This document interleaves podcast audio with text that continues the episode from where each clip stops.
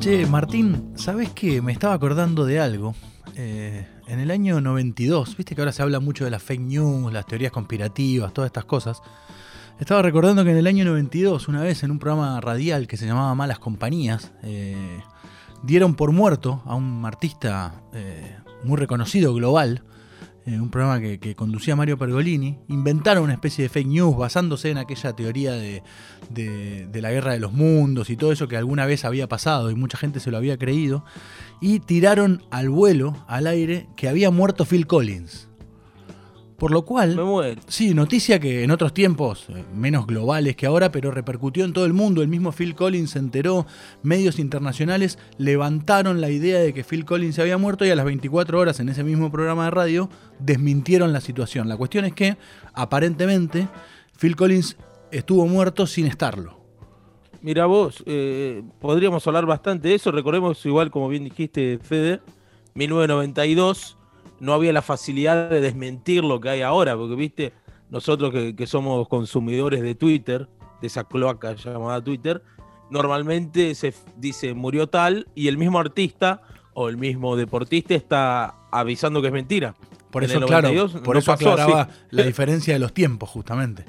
Lo bien que le hubiera venido Twitter, por ejemplo, no sé, a Paul McCartney en una época. Bueno, claro, eh, y con la repercusión ¿no? de, los Beatles eh, en la época, eh, y aquella historia de que aparentemente el único Beatle vivo al día de hoy, ¿sí? al año 2021, a mediados del 2021, es Ringo Starr. ¿Sí? Porque... No, no, falta uno. Vivo. No, no, es Ringo. Falta uno, hay dos vivos. Es Ringo, es Ringo, es Ringo. Eh, para, el universo Beatles, allá por fines de los años 60, en esa breve carrera que usted conoce muy bien de los Beatles. Eh, yo lo fui a ver a River hace 10 años, a uno. Mm, no, hubo uno que vino, pero todo el mundo sabe que, es un impostor o, que al menos no es el, el Beatle fundador. ¿Vos me estás diciendo que yo fui a ver a Paul y que no era el Beatle fundador? Claro, volviendo al mundo de las radios, de las FM, ¿sí? Eh, el 12 de octubre del año 69, en una FM de Michigan, en esa época, bueno, todavía se sigue haciendo, se estilaba mucho a que eh, los, locutores sean presentadores de música y en el medio llamen oyentes y se hable de música, cosa que por estos tiempos se hace bastante poco, ¿no? Eh, y llamó un oyente, ¿sí? Ahí en Michigan, Estados Unidos, y dijo, Paul is dead. Ese, ese supuesto que vos fuiste a ver, según, según tengo entendido por lo que vos me estás diciendo, claro. Dijo, Paul is dead. Paul está muerto. Y se, generó toda una situación, un silencio de parte del locutor. El locutor que aún vive, pueden buscar algún testimonio de él sobre esto que, eh, que ocurrió en aquel momento. Y comienza a, dar un par de ejemplos, entre ellos este que lo podemos escuchar, ¿sí? si me permitís, que lo tengo por aquí, que es... Estoy en, si no hablo porque estoy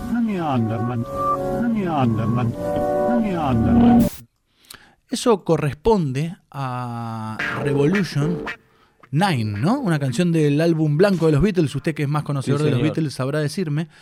Bueno, eh, son esas pistas al revés y todas estas cosas que tanto se ha hablado del universo de John Lennon, de los Beatles en general, pero más de John Lennon. Ahí, de fondo, aparentemente dice Turn Me On, Dead Man, ¿sí? Entonces, ese es el primer indicio de algo que empieza a elaborar la teoría de que Paul McCartney había fallecido, había muerto. Y a partir de ahí, imagínense, ¿no? Explota la teoría, explota todo por todos lados. Aún sin redes sociales, el universo de los Beatles y de todo siempre se encargó de eh, eh, hacer explosiones de mitos y, de, y de ideas que nunca vamos a saber si fueron ciertas o no, como esta. Y los Beatles jugaron bastante con eso, por ejemplo, en la, famosa etapa de Abbey Road, eh, donde están cruzando Abbey Road para llegar al estudio, hay un Beatle descalzo y de traje, que es el señor Paul McCartney. Todos dicen descalzo y de traje como estaría en su en el cajón, digamos. Claro, eh, empezaron a elaborar toda esa teoría. Lo cierto es que buscando también descubrí que hay una especie de, de lado B de la etapa de Abbey Road en la que se lo ve a Paul con chancletas. Entonces digo, señor.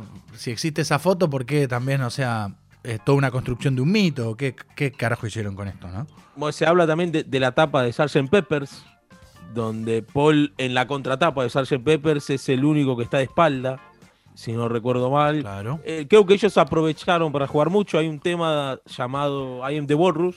No, I am the Walrus no, perdón. Eh, Glass Onion, donde dice The Walrus, vos Paul, la morsa.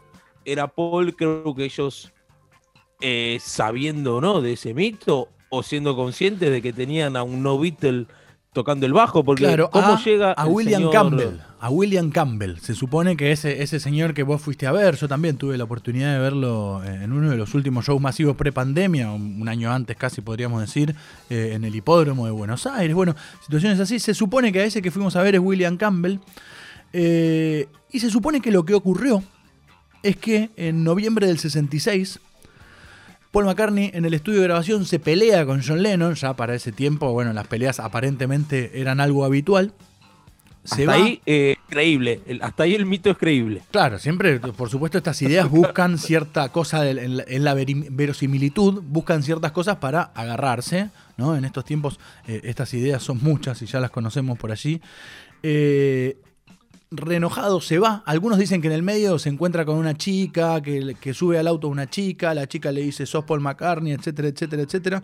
Lo cierto es que tiene un accidente de tránsito y Paul McCartney aparentemente eh, muere decapitado. ¿Sí? Estamos hablando de, de noviembre del año 66. Repetimos, teorías instauradas por ahí de saber o no si es Paul McCartney o es William Campbell. Aparentemente hubo una reunión muy secreta eh, y decidieron seguir sin decir que eh, Paul McCartney había muerto. Y así es como todos estos mitos, entre ellos el Lady Road que vos explicaste, el de Glass Onion y muchísimos otros que luego comienzan a, a emerger, eh, comienzan a aparecer en estas teorías que nosotros medio que las escuchamos de oído, no sabemos si son verdad o no, pero que evidentemente están por allí y, eh, y el mismo Paul McCartney después, por supuesto, ha respondido a esto en programas de televisión y hoy se ríe muchísimo de esto, gozando eh, de una plenitud como pocos tienen a esa edad y con esa vida. Te propongo, Federico, que en el final de este capítulo hablemos de, de- las teorías, porque yo traje también algunos que, me fui acordando, todo escuchado, co- como, bien dijiste, de oído, y digamos cuál es la más insólita, en cuál podríamos creer, en cuál no, y, y que si alguien está escuchando, que lo pueda hacer también, ¿no? Por nuestras eh, redes sociales, que diremos en breve. Eh, ¿Sabes quién también dieron por muerto? No. Pero en este caso lo supera Paul porque tiene tres teorías. Mm. Recordemos, perdón, ¿no? Para hacer un, un paréntesis antes de que, que salten. eh, estamos hablando de teorías conspirativas, eh, sin fundamento, sin ninguna prueba, si no, no serían teorías conspirativas, ¿correcto? Sí, sí, y de cosas que no le hacen, bueno, por ahí a ellos como familia sí, pero no le hacen daño a nadie, ¿no? Acá no estamos eh, elaborando teorías conspirativas sobre cuestiones de salud ni otras cosas, sino sobre música y sobre lo que nuestro oído va percibiendo y escuchando por allí. ¿Lo tiene al señor Luis Miguel? Eh, claro, sí, por supuesto. ¿Cómo no lo voy a tener? Luis Miguel, el de, el de la serie. Este.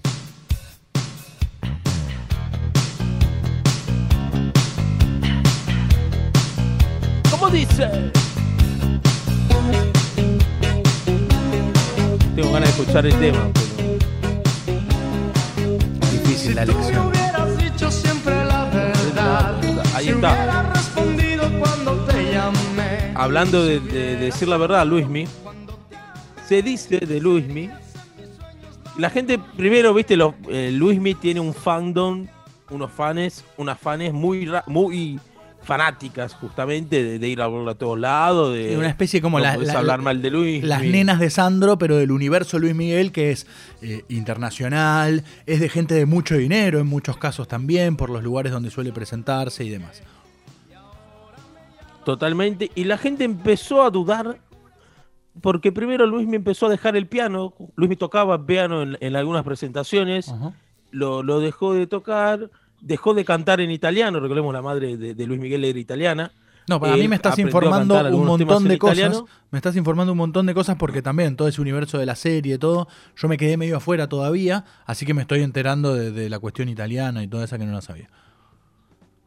Él cantaba, aprendió, viste, cuando era muy pequeño. El, el que tenga alguna duda puede ver la serie Luis Miguel. No vamos a decir dónde, no vamos a darle publicidad, pero.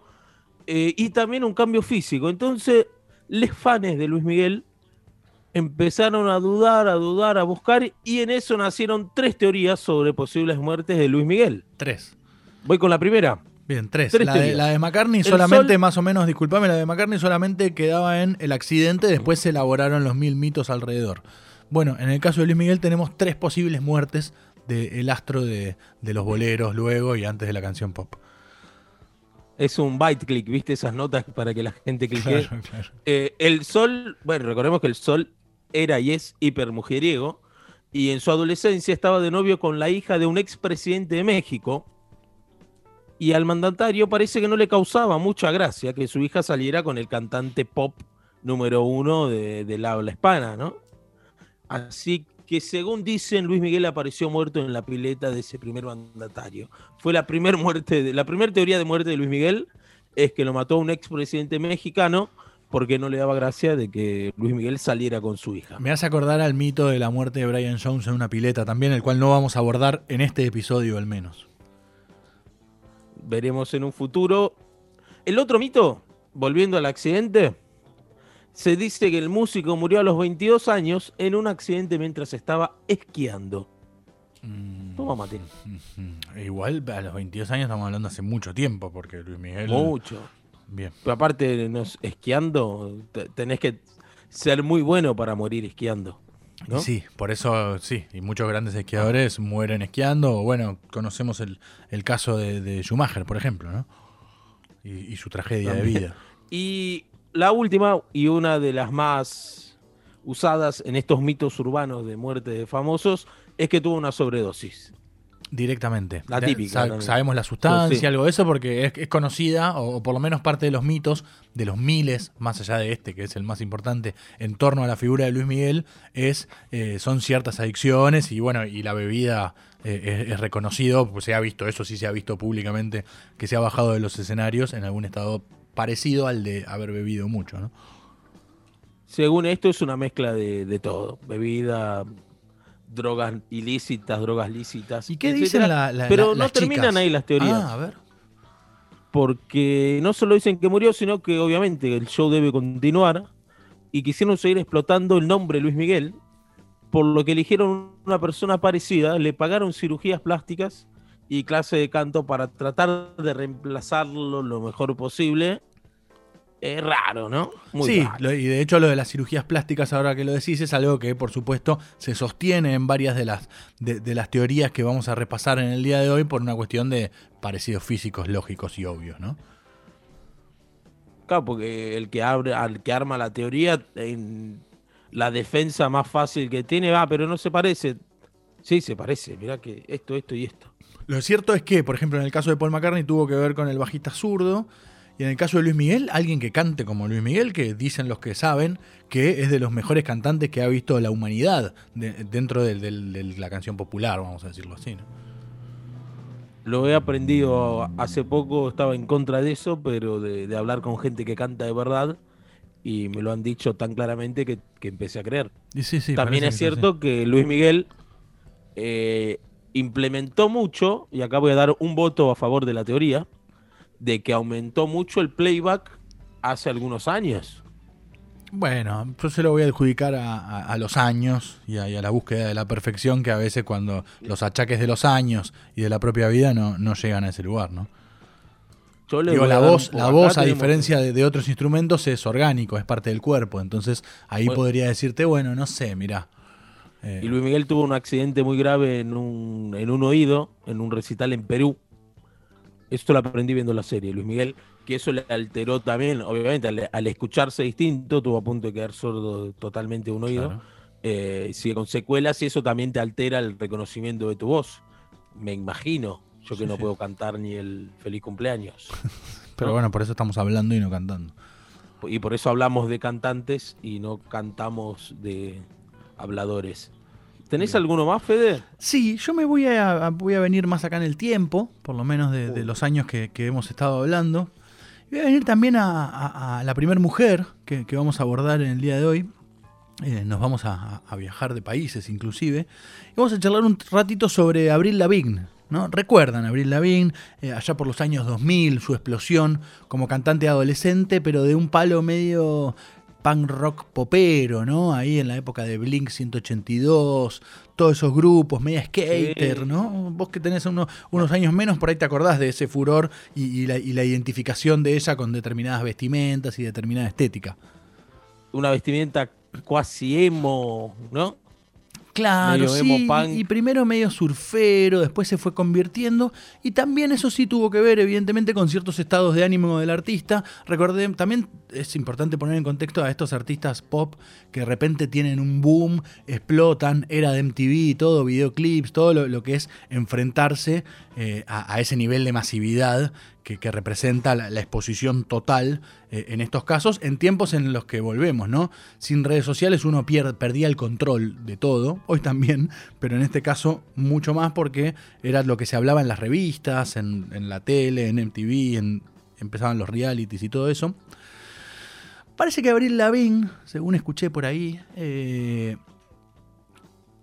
también perdió la vida. De una forma, para mí, me atrevo a decir, más trágica y más peligrosa que las otras que, que acabamos de citar. ¿sí? Eh, hay muchas explicaciones alrededor. Vamos a terminar diciendo que, o en realidad lo podemos decir ahora, que desde el año 2014 Abril Lavigne sufre de una enfermedad que se llama la enfermedad de Lyme, ¿sí? que sufren casualidad, casualmente sufren algunos otros artistas pop, pero no tiene nada que ver con, con lo que muchos se pueden imaginar, que es una enfermedad provocada por la picazón de una garrapata, ¿sí? que provoca cansancio, dolores, mareos. Ella estuvo fuera de los Mira. escenarios mucho tiempo y declarando sobre esta situación. Lo que no sabemos... Eso me, eso Tam- me acuerdo, eso me, me acuerdo de cuando tuvo que explicar por ahí un tiempo que estuvo desaparecida, Claro. etcétera, que era por eso que, que se habló del tema, inclusive. Pero bueno, eso en 2014. Lo que yo te voy a contar es que no sabemos si la que tiene esa enfermedad es Abril Lavigne o Melilla o Melissa Vandela, que es la verdadera o la doble de Abril Lavigne, ¿sí? Ahí ya no sabemos muy bien quién está con primero. ese nombre eh, la hubiera pegado sin ser el doble de Avril Lavigne porque tiene un nombre buen nombre artístico también. Eh, Viva, Abril Lavigne, la, la supuesta Abril Viva. Lavigne original, Viva, editó solo dos discos. Luego de esos dos discos que fueron este boom del que estábamos hablando, eh, fallece en el año 2003, fallece el abuelo de Abril Lavigne. Lo que las teorías dicen era que, como en muchos casos, el abuelo era una persona muy cercana a ella, que, que la cuidaba, la arropaba en estos tiempos en los que sus padres no le daban bola, etcétera, etcétera. También hay, hay muchas imágenes en, en los ídolos adolescentes que tienen que ver con el abandono de sus padres. Bueno, aquello que, que Kurt Cobain eh, ha, ha explicado también y que lo sabemos bien de allí. Después vinieron los grises aprendices de Kurt Cobain, vamos a decirlo de ese modo. Y parece que fallece su abuelo y Abril Lavigne no soportó el fallecimiento de su abuelo, según esta idea de, de- de la Abril Lavigne original, o no sabemos si es la original o no, y se habría suicidado por sentirse sola tras la falta de su abuelo. Aparentemente, un cóctel de drogas eh, se colgó, se suicidó, se colgó de una soga y la encontró su madre eh, colgada de una soga a Abril Lavigne. Otra teoría es que quien yo te mencionaba, Melissa Vandela, que ya era, ya funcionaba y ya trabajaba como doble de Abril Lavigne, ¿sí? Por esta cuestión de, de la exposición, de- videoclips, en por los videoclips, de tener que, que firmar autógrafos, todo, preservar al artista, algo que ocurre y que va a seguir ocurriendo. Bueno, que ya llegó a un nivel de batalla de egos y de protagonismo que la falsa Abril Lavigne decidió asesinar a la verdadera Abril Lavigne o viceversa y ya me perdí. Lo cierto es que Muy no, bueno. no sabemos muy bien qué pasó. Se habla de ciertos cambios físicos, de cirugías, de un montón de cosas, de registros de la voz diferentes y cosas así. No sabemos muy bien qué fue lo que ocurrió con todo eso. Lo cierto es que podemos decir, y ustedes recordarán esta canción, que aparentemente Abril Lavigne siempre estuvo bastante complicada, ¿no? No sé vos qué pensás de todo esto. Está bien, está bien.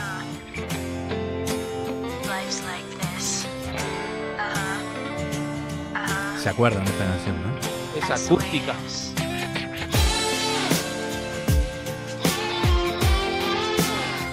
Hoy convertido en una especie de, de- de símbolo retro, inclusive eh, parte de la comunidad LGTBI toma a, a Avril Lavigne como, como un ícono. Bueno, cosas que, que ocurren con el tiempo. No sabemos muy bien si toma a Avril Lavigne o si toma a Melissa Bandela. Cada uno sabrá tomar o no lo que nosotros estamos diciendo. Yo me acuerdo patente. Eh, adolescencia, eh, no- o no tanto, no me acuerdo, pero la- las chicas se vestían de Avril Lavigne. Claro, claro, claro. Ahí Medio- teni- tenían una patineta que, que no sabían usar, un skate que no sabían usar, pero tenían que tener el look eh, de Melilla Bandera o de Avril Lavigne. no lo Que sabemos, tiene acá, ni lo sabremos. acá ya coincidimos en algo con el caso que te voy a contar a continuación, Federico, porque también se habló mucho del cambio artístico como señal de, de un reemplazo post-mortem. Sí, no, no puedo imaginarme de qué me estás hablando porque hemos atravesado eh, geografías, hemos atravesado géneros musicales, así que no sé a dónde está yendo. no es tan lejos geográficamente de Lavigne, tampoco eh, en década de, de la misma camada. Estamos hablando de Eminem. El, señor, el rapero blanco. tiene a Eminem, el rapero blanco. rapero. El rapero blan- de los primeros raperos blancos, para mí, eh, hoy en día sin duda es el exponente máxi- máximo del género rap Marshall. Nació el 17 de octubre de 1972. Ah, no es ningún pibe, Eminem, ¿eh? No es ningún pibe. Eh, tiene, entre otros premios, tiene un récord Guinness por el tema Rap God, porque dice 229 palabras en 30 segundos. Sin programita, sin grabarlo, fue la gente del Guinness, lo constató en el estudio de grabación de Eminem y dieron 229 palabras en 30 segundos. En estos tiempos de batalla de gallos y de que, eso es muy popular, bueno, Eminem fue muy popular, obviamente, y el género también. eh, parece algo, no sé si habitual esta cantidad de palabras, pero sí el género y la forma de rimar y todo, pero bueno, en ese tiempo. Y para un artista blanco y tan joven como Eminem no era tan habitual, ¿no? No, sí, también tuvo que ver en, este boom de la batalla de gallos, porque él es protagonista de una película semi-biográfica, eh, la famosa Eight Mile, de la cual él hace la música y gana un Oscar con la canción Lose Yourself, un temazo, y una película a la cual vi no menos de 40 veces. Bien. Y por ahí hoy la, la Sabés de lo que estás hablando, lo que Pero- no sé si en esa película hablan de lo que vos estás por contarme. No cuentan nada de eso. eh, hablan más de la difícil llegada de Eminem al- a la primera grabación en estudio y etcétera. Su- sus problemas maternales y familiares que siempre cuenta en, en sus temas, el bueno de Marshall. Pero la teoría dice que murió. En realidad la misma teoría, pero hay dos años distintos sobre de muerte. Unos dicen 1999, otros dicen 2006. Y ambas hablan sí de una sobredosis. Se repite Pero la, no la mejor- cuestión de las sustancias, digamos. Me parece que si sos famoso y creen que te moriste es porque te drogaste de más. Sí, ¿no? salvo el caso No de Paul McCartney, porque en esa época era otro tipo de, Claro. de sustancias que no son no, aparentemente no tan letales como ahora. Como estas. No se sabía tanto de las drogas como ahora. Claro. Eh, pero lo mejor es que no fue reemplazado por un humano, según una de. Viste que te dije que hay dos teorías que nacen igual, que es la sobredosis, una de un año, la otra de otro. La primera dice que fue reemplazado po- por, un humano, que le cambiaron el look, etcétera, y que a partir de ese cambio, eh, Eminem cambió hasta su forma de vestir, se dejó de- vestir como rapero, y empezó a vestirse más, viste, de negro, Ok. go- como más sensato. Y la otra teoría es que fue reemplazado por un androide. ¿What? Un androide, que hay un robot Un robot. hecho a, a la medida de Eminem, que con cambio de look, etcétera, pero para reemplazarlo a Eminem, los que crearon la teoría, porque hay, hay gente que cree esas teorías o las estudia, estudia, eh, las cree. Sí, vamos a decir estudios, sí. No, no vamos a quitarle Las crédito, aunque sean cosas muy tiradas de los pelos en muchos casos. Algunos dicen que él se los hay más adeptos, te voy a ser sincero, porque me metí en los foros de, de Detroit. eh, hay más adeptos a la teoría de que fue reemplazado por un humano. Lógico, me parece bien. Pero dicen que a ese humano le operaron la nariz, le cambiaron el- la entrada del pelo, que aún así se nota la diferencia a pesar de la cirugía, si te muestran varias fotos de Eminem, eh, ponele, en el caso de April también me parecen todos. Te comparan una foto, mirá, mire qué distinto es si te muestran una foto de hace 40 años con Claro. una foto de ahora. Y sí, maestro, todo. La, la Así evolución. vamos a hacer todo, la evolución. sí. Pero lo que más marcan en el caso de Eminem, de Marshall, es que él siempre juega con un doble personaje. Vos, si- escuchás un par de discos de Eminem, está Eminem, que es el que canta co- con, su voz original y etcétera. Y está Slim Shady, el famoso El Slim famoso, Shady. pero que es como un alter ego. Es como un alter ego que él usa más para bardear a. Es el más quilombero, el más que se mete con María, María Carey, que se mete con los presidentes, es el M. Shady con otro tonito de voz, el más picante, y algunos dicen que esa es la diferencia, como que Eminem es el que murió y Slim Shady es el que está ahora el más picante. ¿Y este quién es? Los que creen en esa teoría, yo estoy lejos de eso. Like something's about to happen. But I don't know what. If that means what I think it means, we're in trouble. Big trouble. Enemy is bananas, as you say. I'm not taking any chances. You're just what the start I'm beginning to feel like a rap god, rap god. All my people from the front to the back. Este es el tema de, de los Guinness. Ah, ok. Rap They said I rap like a robot, so call me no, rap.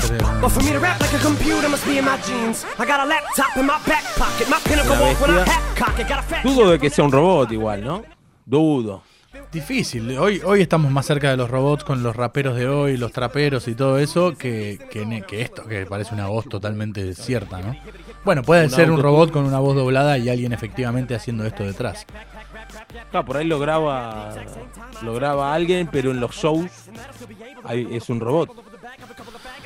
Bueno, todas cosas que hemos escuchado de algún modo, que han aparecido por allí, de oído, en las redes, en la internet, algunas previas al mundo de internet, como la de McCartney, por ejemplo, la de Luis una de las de Luis Miguel, porque fueron dos o tres, ya me perdí cuántas eran, eh, una de las de Luis Miguel también, las otras ya, el advenimiento de internet ha hecho que como muchas otras teorías, eh, no sepamos o se encarguen en decir si no sabemos si es vivo o muerto o si es muerto vivo, ¿no? Hay, hay un factor común, sacamos la de Paul acá por una cuestión de época, capaz, Claro. pero un poco lo que dijiste. La mayoría de las noticias salen de foros de fanáticos de ese artista. Sí, sí, sí, sí. La de Abril Lavigne, ¿No? eh, creo que, que la teoría se, se explaya, la explayan en un foro de Brasil, por ejemplo, ¿no? O sea, nada que ver. Pe- Pero ponele, la, la de Luismi, si no fue en los foros, pega ahí.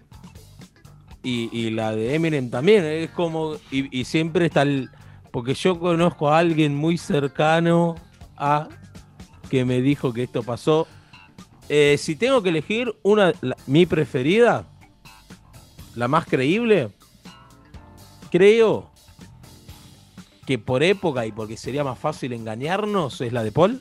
Y yo estoy de acuerdo, y por, por creer en todo ese mundo eh, eh, de rarezas y de mitos que no sabemos si fueron tan así o no de- del universo de los Beatles, y, y de esa teoría de que lo que más me... Por eso arrancábamos diciéndolo así, de que el único Beatle vivo eh, es Ringo Starr, que siempre fue tal vez el de más bajo perfil y todo, eh, es la que me, resulta más interesante, sin duda. Y por toda la mitología que hemos hablado, hemos citado algunos casos, algunos supuestos ejemplos eh, de mensajes frente a la muerte de Paul McCartney, de los muchísimos más que hay, ¿no? Sí, de punto oído es el Instagram. Si quedó alguno afuera, nos pueden escribir ahí y estaremos armando quizás pronto algo nuevo. Lo, lo que más me gustó del caso de Paul también, que yo siempre lo, lo pensé, es que felicito al director de casting, ¿no? Porque se encontró eh, a uno que sea zurdo. Hay pocos, hay menos zurdos que derechos, eh, es estadístico. Que toque el bajo. Con ese Hay talento pocos. musical y repetir Con ciertas fórmulas de las de líneas de bajo de Paul McCartney y todo, ¿no? y que no se perciba o casi nada, lo felicito. Nosotros lo único que vamos a decir es que todas estas son cosas que aparecieron, que nos sonaron, que escuchamos de oído. Hasta la próxima, chau.